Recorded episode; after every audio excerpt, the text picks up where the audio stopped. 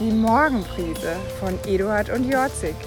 Die kurze Inspiration für mehr Zufriedenheit in deinem Leben. Die gute Tat. Ich bin gestern auf einen interessanten Artikel gestoßen. Es ging um eine junge Frau, die sich gefragt hat, wie sie ihrem Leben einen neuen Kick geben kann. Dabei hat sie den Entschluss gefasst, jeden Tag eine gute Tat für andere zu vollbringen. Fand ich interessant.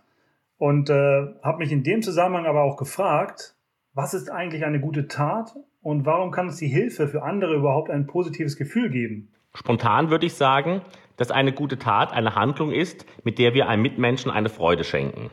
Was die guten Gefühle angeht, das entsteht wahrscheinlich dadurch, weil jede altruistische, also uneigennützige Handlung auch unserem Ego schmeichelt.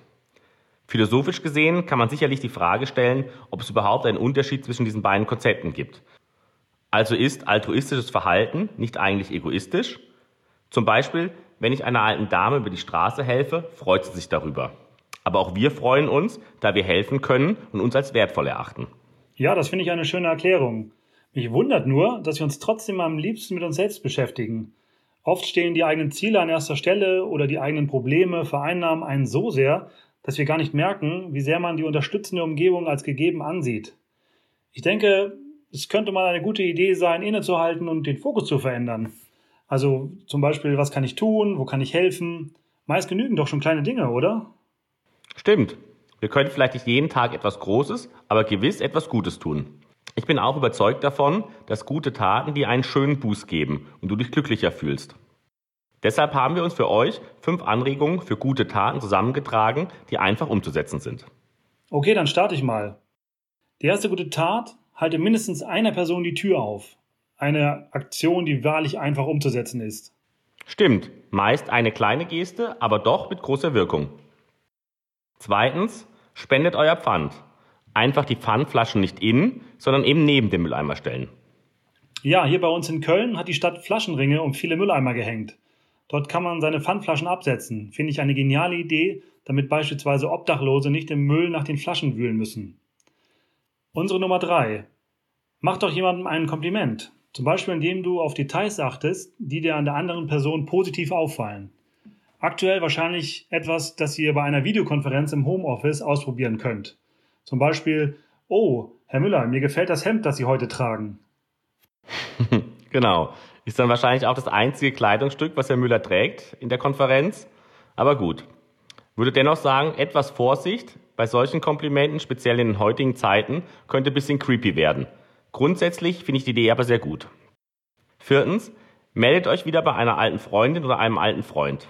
Nehmt euch die Zeit und ruft einfach an. Ich habe dies vor ein paar Tagen selbst ausprobiert und mit einem alten Schulfreund über zwei Stunden gequatscht. Nach 15 Jahren. War richtig gut. Finde ich auch eine schöne Idee. Ich weiß, dass ein alter Freund aus meinem Kindergarten übermorgen Geburtstag hat. Ich werde ihn definitiv anrufen. Ja, und jetzt schon unsere fünfte Anregung. Stöbert durch eure Büchersammlung und trennt euch von mindestens fünf Büchern. Diese könnt ihr in einen öffentlichen Bücherschrank bringen und damit jemand anderem eine Freude machen. Speziell Kinderbücher liegen bei vielen von uns herum. Familien freuen sich immer über neue, spannende Geschichten für die Kleinen. Genau. Ich habe wahrscheinlich auch noch einige lustige Taschenbücher im Keller. Muss ich auch mal ausgraben. Kann ich definitiv verschenken. Über openbookcase.de könnt ihr sehr einfach übrigens einen öffentlichen Bücherschrank in eurer Nähe finden.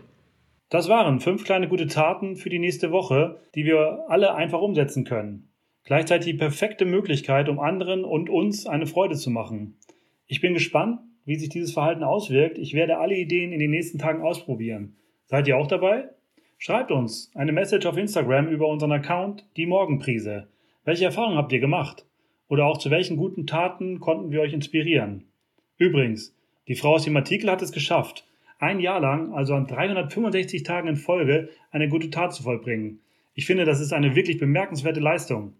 Euch wünsche ich viel Spaß beim Ausprobieren. Und bleibt gesund und vergesst nicht, die tägliche Prise macht den Unterschied.